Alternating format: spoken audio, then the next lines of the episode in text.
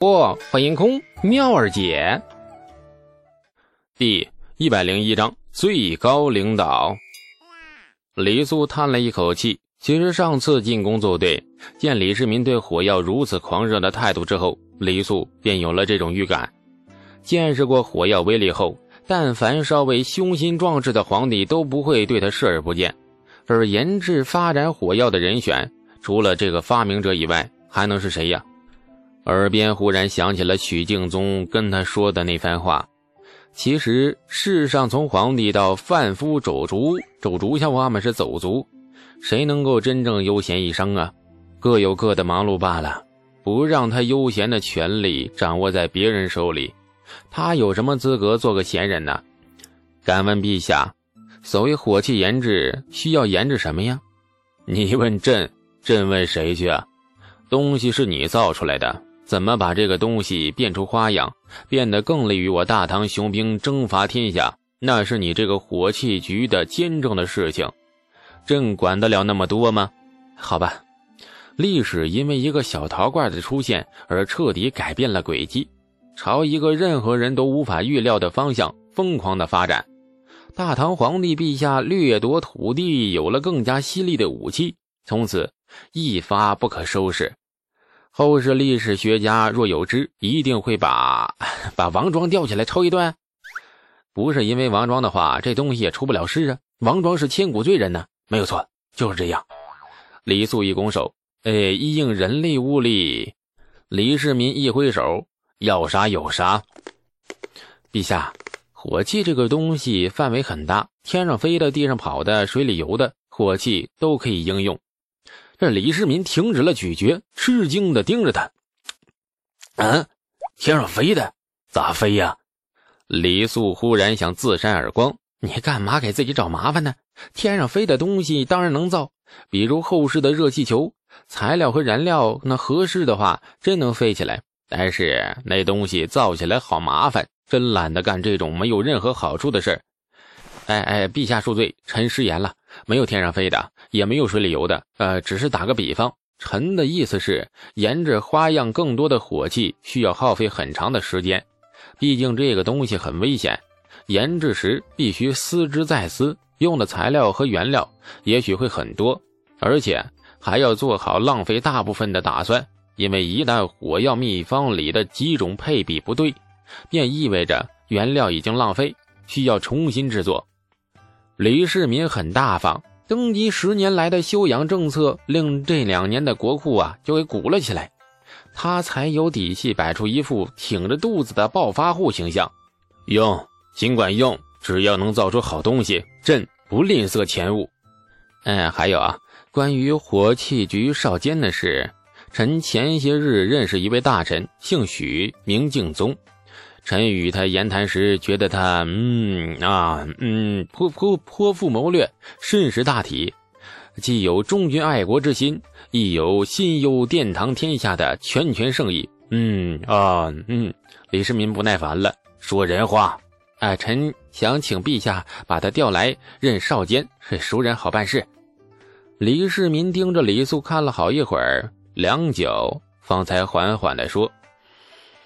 朕准了，但是李素，你给朕听清楚，火器局交给了你，莫玩什么花样，钱与物朕给你，慢一点也没有关系，但是朕迟早要见到东西，若不然，你和许敬宗罪莫大焉。李世民今日的语气与以往大不相同，李素明显能够感觉到话里居高临下之意。哎，刚开始有点不适应，后来李素渐渐想通了。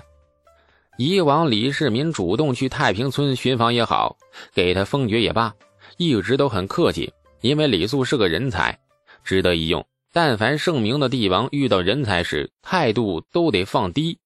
比如刘备三顾茅庐，诸葛亮午睡未醒，还得老老实实的等在草庐外面，毫无老板派头。隆中对以后呢？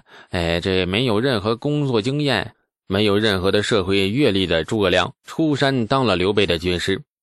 这刘备对诸葛亮那叫柔情似水、体贴入微，嘴里整天嚷嚷着如鱼得水，还给军师织草帽。明眼人不仅能看出激情满满、水乳交融的样子，还看得出谁攻谁受。李世民对李素也就是这样。不过站在李素的立场来说，李世民做人显然比刘备差那么一点。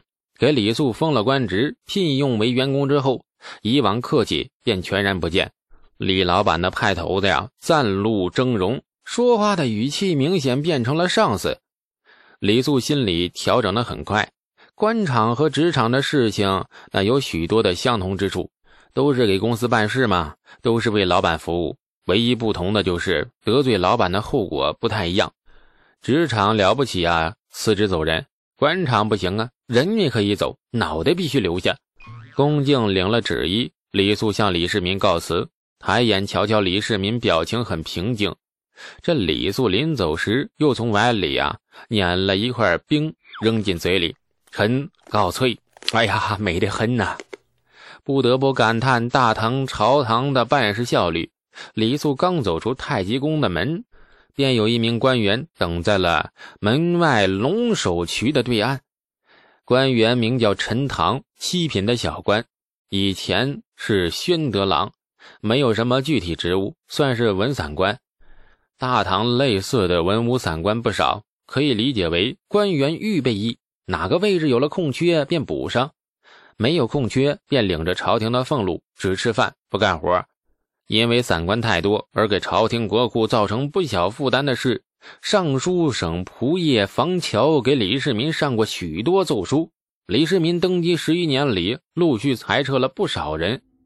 这陈塘很幸运，李世民的决议设火器局之后，这中书省和吏部商议火器局官员人选，决定由陈塘任火器局监丞。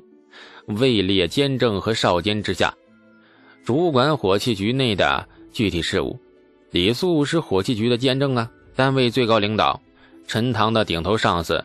虽然一个十多岁的少年当顶头上司的感觉有点怪异，但是陈塘的态度还是很端正，恭敬地朝李素施了礼，并开始汇报工作。火器局其实早已建好，那时李世民刚刚亲眼见识过震天雷的威力。而李素还在松州城时，李世民便下旨划地设火器局。只是由于此物威力巨大，秘方属于绝密，李世民不放心交给任何人打理。这个位置从一开始便是留给李素的，因为他是发明者嘛，能发明此物，而且很痛快上交给朝廷，这李世民对他还是很放心的。陈塘汇报工作很详细，从里到外，从软件到硬件。介绍的是滴水不漏，巨细无遗。火器局位于长安城东郊的二十里外，占地四十余亩，不大不小。房子呀，都是工匠新盖起来的。外围驻扎着金吾卫将士将近五千人，内部更是三步五步一岗一哨，戒备森严之极。围墙每隔几步设瞭望口、箭垛和弩箭孔。任何可疑的陌生人接近火器局百步之内，就会被禁无畏的将士们射成筛子。李素听完后暗暗心惊，如此森严的戒备，足可见李世民对火药这东西是何等的重视。若是有一天李素当官当腻了，想辞官告老还乡，这李世民会不会杀他灭口啊？以李世民十一年前毫不犹豫对兄长和弟弟手起刀落的尿性来看，绝对有可能。李素立马做了一个决定：以后好好当官，尽量不招惹盛名英武的皇帝陛下。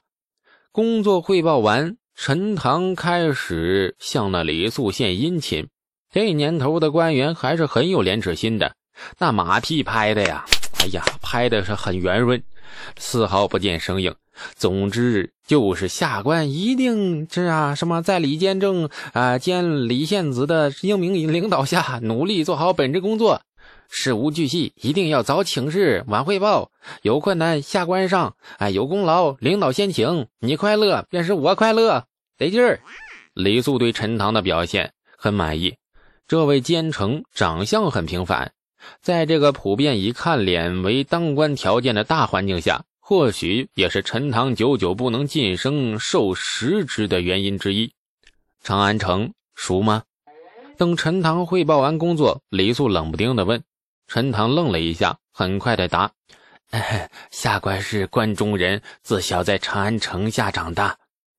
你带路找家酒楼，我们先吃一顿，我请客。走你。’李素不由分说的拉着陈塘便走。